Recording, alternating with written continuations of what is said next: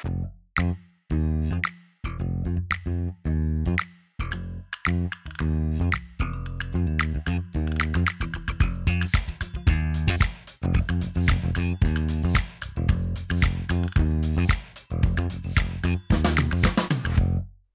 しい映画に挑戦する映画人を応援するポッドキャスト番組「こんじりのシネマストリーマー」MC を務めるこんじりです。そして一緒に番組を進めていただくのはシネマディスカバリーズの番組編成担当のこうさんと映画感想レビュー考察サイトシネマルセの編集長のびさんですお願いしますはい、シネマルシェののびです。はい、今回もよろしくお願いしお願いいたします。はい、すいません、噛みました。はい、早速はい、えー、あと、シネマディスカバリーズのコウです。よろしくお願いします。はい、お願いよろししくお願いしまますす。はい、このシネマストリーマーも結構回数重ねてきたと思うんですけど、そうですね。そうですよね、うん。すごいですよね。それでなんか私、自分の声聞いてて、なんかすげえ笑いでごまかしてる部分めっちゃあるんですけど、なんかあ私 MC としてどうですか？成長してると思いますか？いやー、でもまあ本当に初回から、まあそのまあ、かなりそのなんでしょう、まあ振りの、振りだったりとか上手くなってるとは思いますかね、自分も。まあ、やっと むしろ自分があまり成長してないんじゃないかって不安になって。いや、そんなことない。あでも褒め合いの会みたいになってしまうからすいません、すいません。そうですね。まあまあまあ。はい。ありがとうございます。ちょっと頑張ります、MC。はいということで。はい。コンジュリのシネマストリーマーは、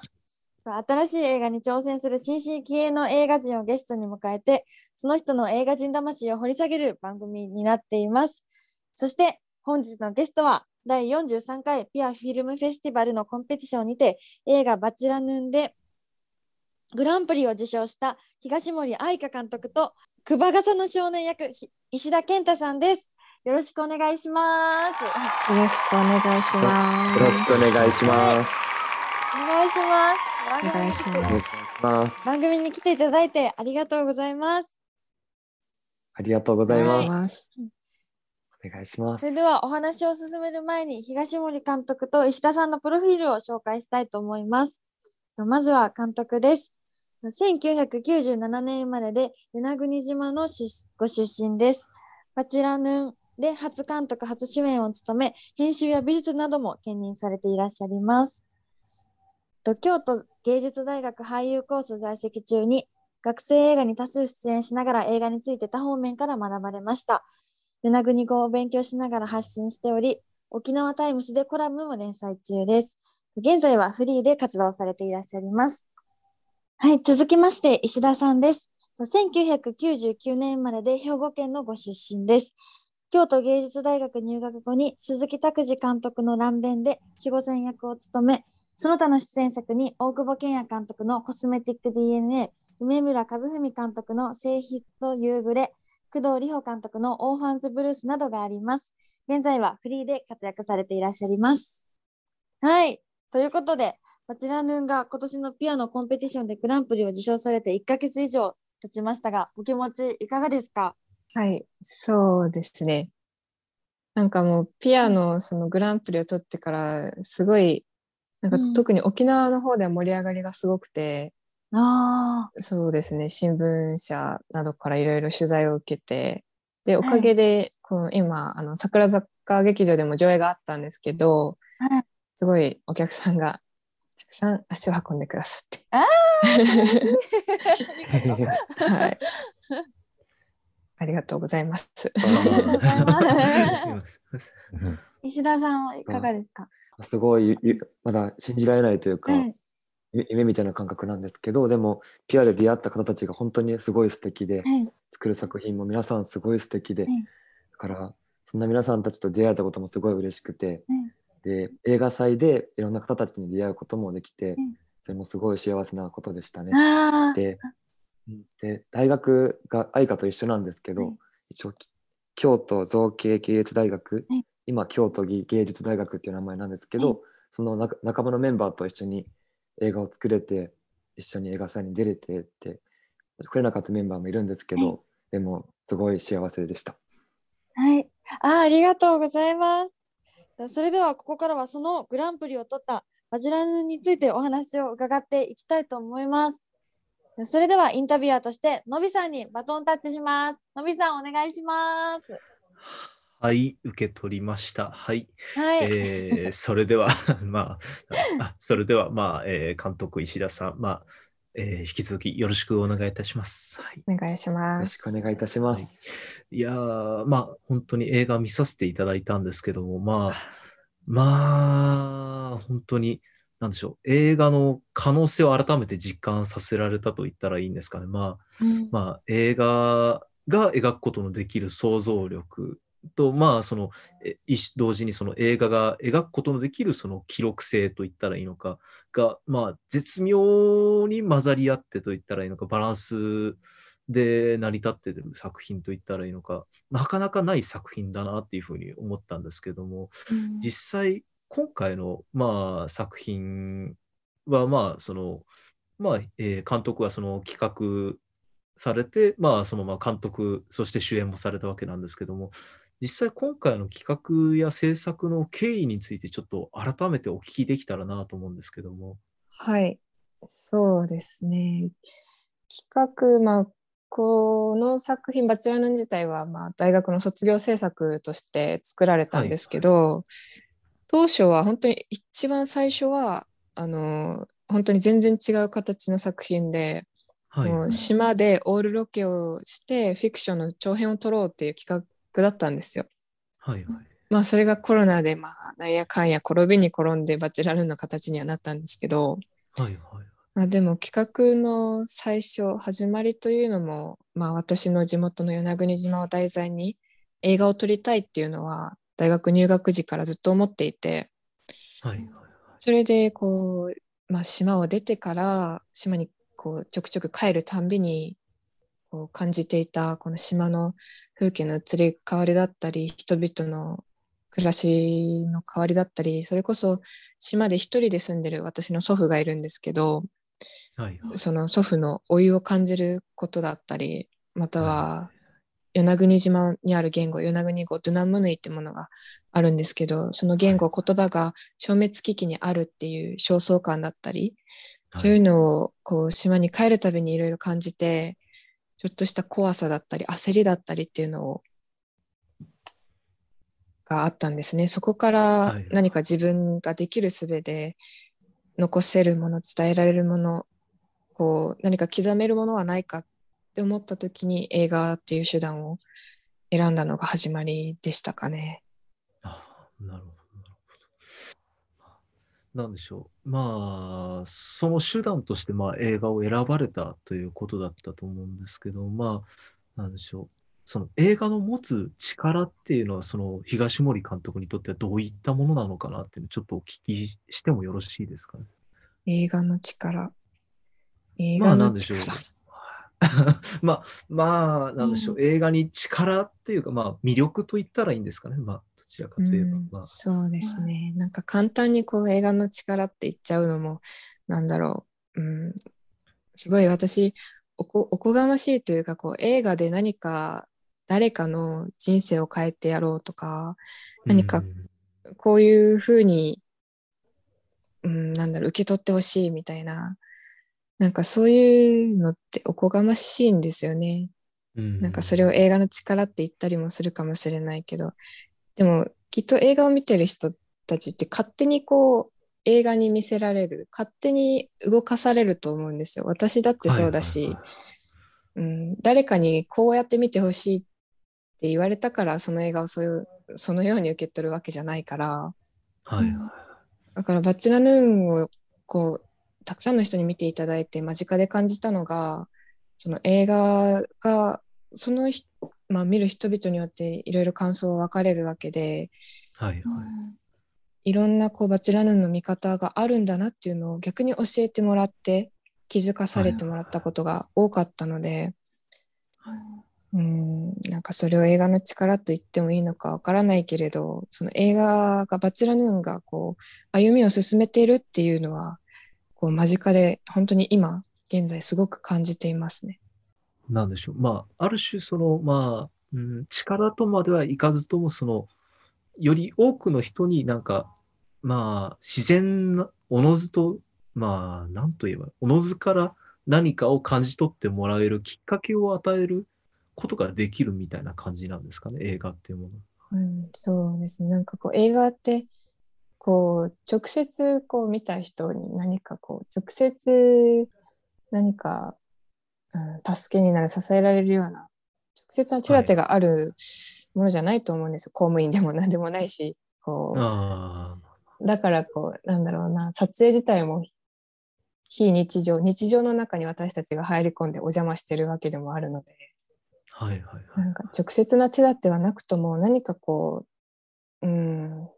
見た人が受け取ってくれたら本当に嬉しい映画制作冥利に尽きると言いますかね。はい。はいそんな感じですかね。いや、なるほど、なるほど。まあ、なんでしょう、その、まあ、ここでちょっと石田さんにちょっと質問させていただけたらと思うんですけども、その、まあ、今先ほどその東森監督の、まあ、その、まあ、ご自身のその、えー生まれ育ったその島に対する思いであったりとか、まあ、その映画に対する考え方の中で制作されたその今回の、まあ、まさに忘れないっていう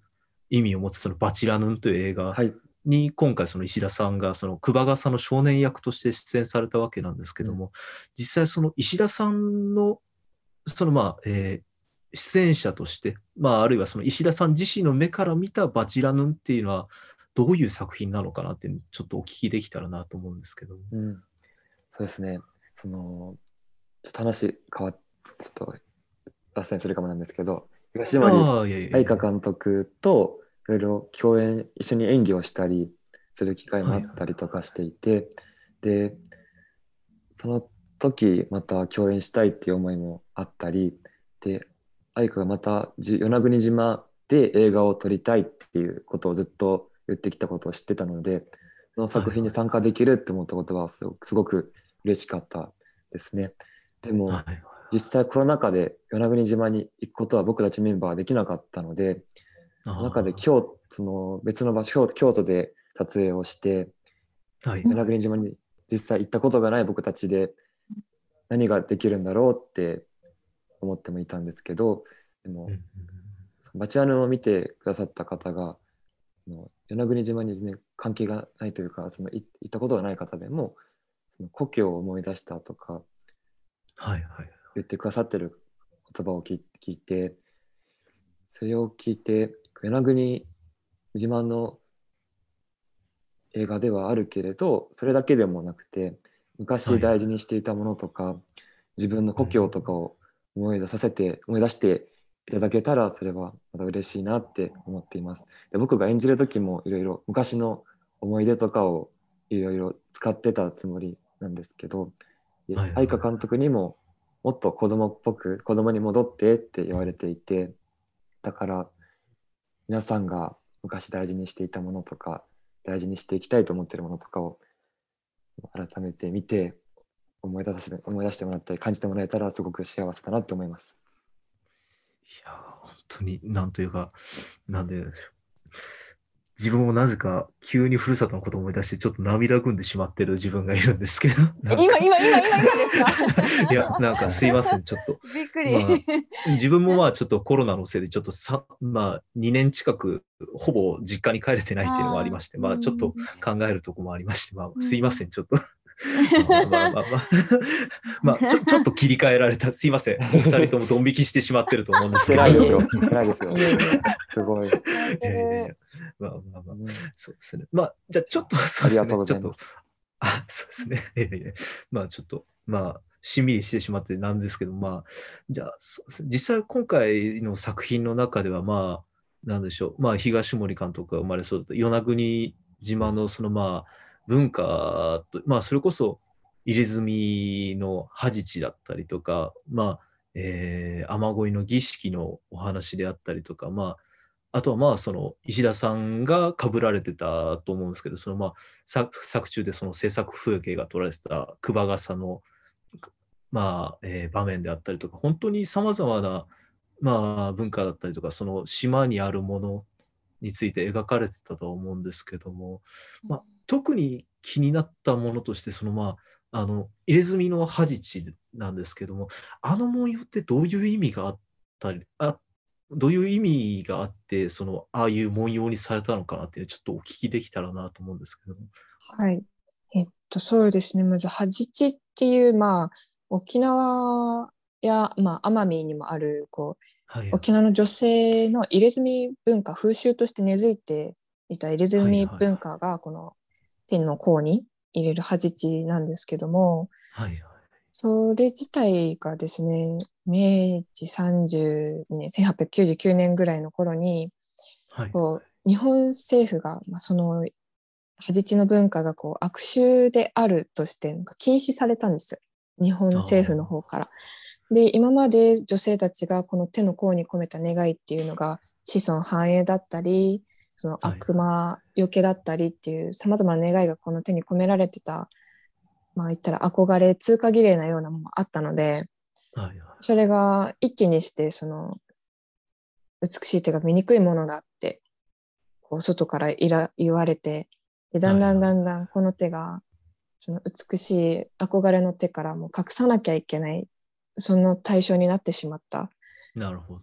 ていう歴史があるんですね。でそれからもうはじちっていう文化はもう本当に私からしてその入れてた世代っていうのはひばちゃんぐらいでギリギリなのかな。なるほどなるほど。うん。そういったなんかまあ言ったらまあ消えていってしまった。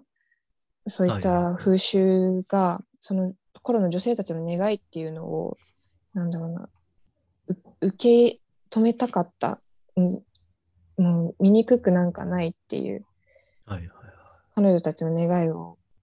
こう忘れたくなかったっていうのもあってはじち取り入れましたね。あうん。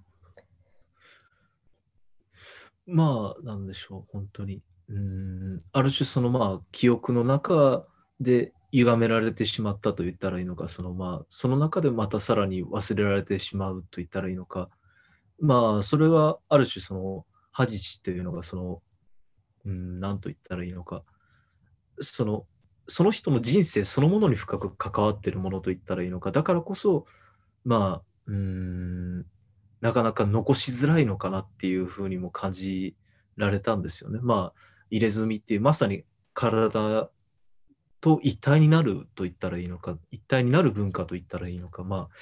なんとも難しい表現の仕方なんですけどもまあ、うんなんでしょう。いやそのはじはじさんああはいどうぞ。あすいませんすいませんすいません。はじちみたいにそのそうやってこう時代の流れによってこう消えていってしまった文化だったり風習だったり、儀式だったりっていうのは本当にこれだけじゃなくて数多くあると思いますしその危機にさらされてる状態のものもあると思うんですね。なんか、そういった者たちにこう改めてこう目を当てるというか振り返るはいはいそんなきっかけになれたらいいなって思いもありましたし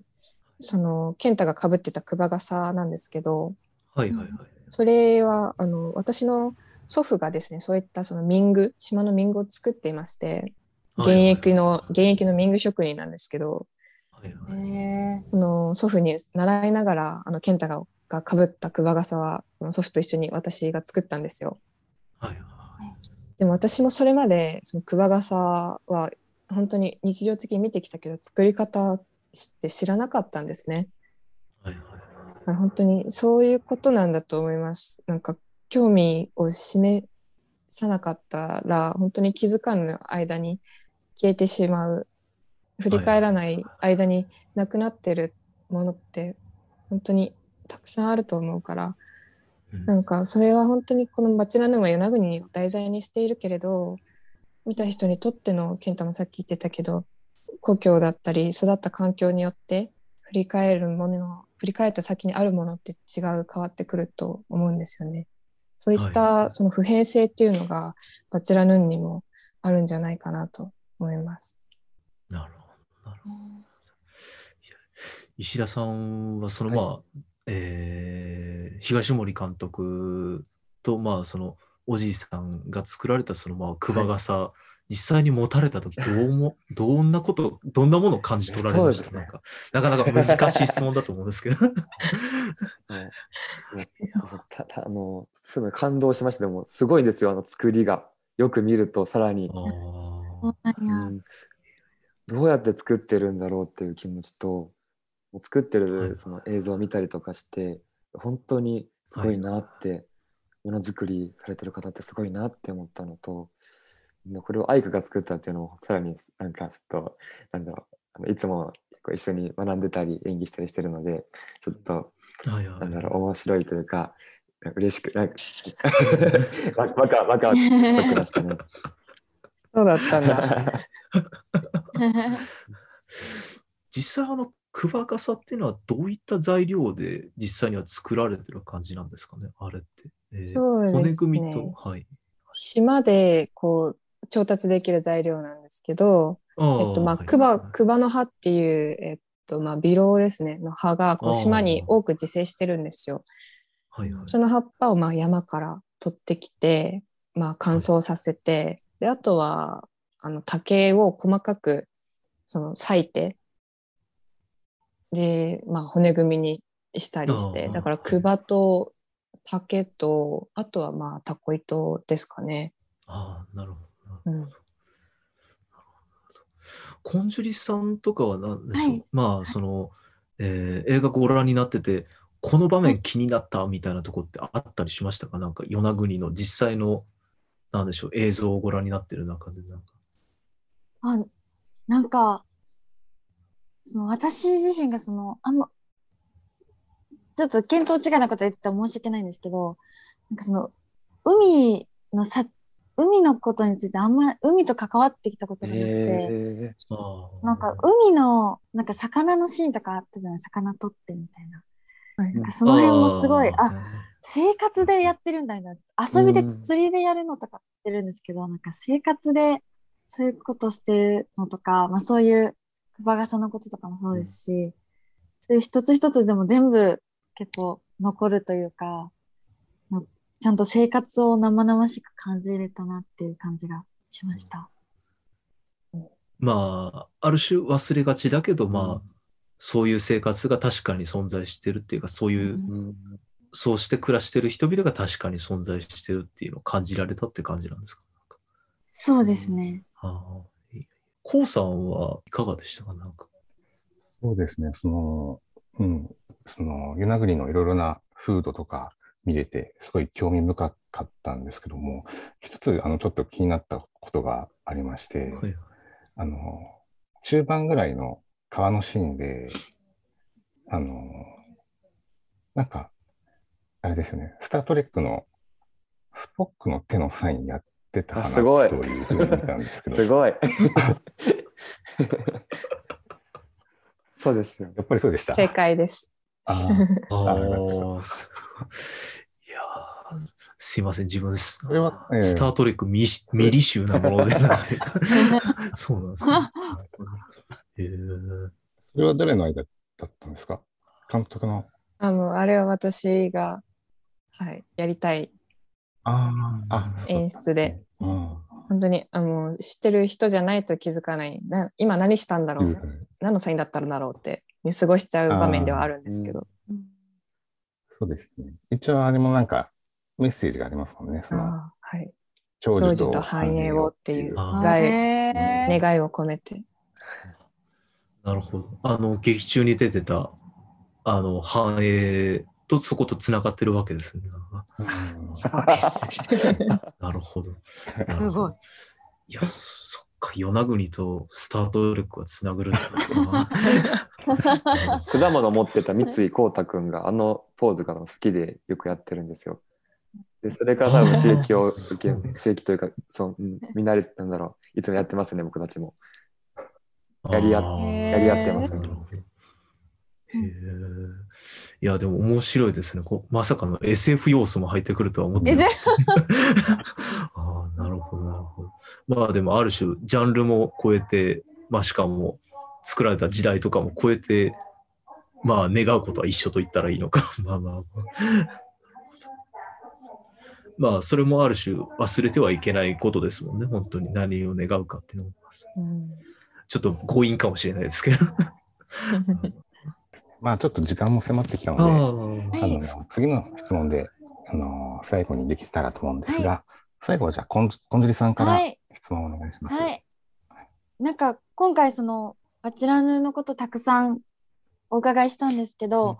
もしちょっと今後監督としてとか俳優としてとかまあ人としてでもこれからなんかどういう活動をしていきたいとかこういうのがやりたいみたいなことってお二人はありますか？うん、あ、私からいいですか？はい。そうですね。今後の、まあ、監督、まあ、映画、映像を作るものとしても、俳優としても、あのまあ活動域を広げていけたらなっていうのもありますし、それのまあそばで与那国語っていうのを今勉強中習得中なんですけどああ、まだそのおじいちゃんたちみたいにネイティブには喋れないので、うんまあ、勉強して習得して今後もこう発信していけたらなと思っております。あありがとうございます。石田さんは、そうこんじりさん、コウさん、のびさん、あの素敵なお言葉ありがとうございます。なんか、あの、あいや、こちら。あの、見てくださってあありがとうございます。で、なんだろう、この映画祭とかもだし、いろんな東京に来てもだし、いろんな人と出会ってきたんですけど、一つ一つのつながりを大事にして、で人とのつながりを一番大事にして生きていきたいなと思っていて、それで、ね、まだまだ人間としても俳優としても力足りてないんですけど、どんどん精進して力をつけていって、人の心に寄り添えるような作品を作れる俳優になりたくて、うん、そのもう誰にも分かってもらえないっていう思ってるような人の心を分かってあげられるような寄り添えるようなおこがましいけどそんな俳優になりたくて頑張っていきたいですね。抽象的ですけど、いやー厚着ですよ、本当に。あ本当にいや、いや、でも素晴らしいと思います、本当に。いやはい。ありがとうございます。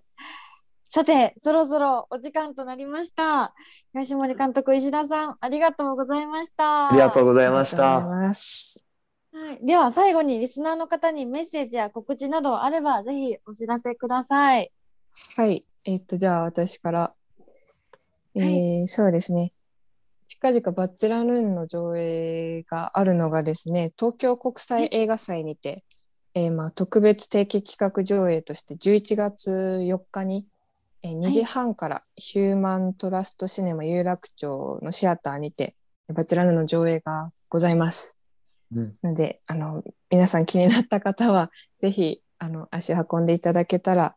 嬉しいです。また、そうですね、バチェラヌーン、今後、まあ、全国展開していけるよう、今、絶賛奮闘中なので、おー、楽しみです。はい、あの、近くの映画館に、まあ、来るまで覚えてていらっしゃったら、あの、劇場まで来てくれたら、もう、うんはい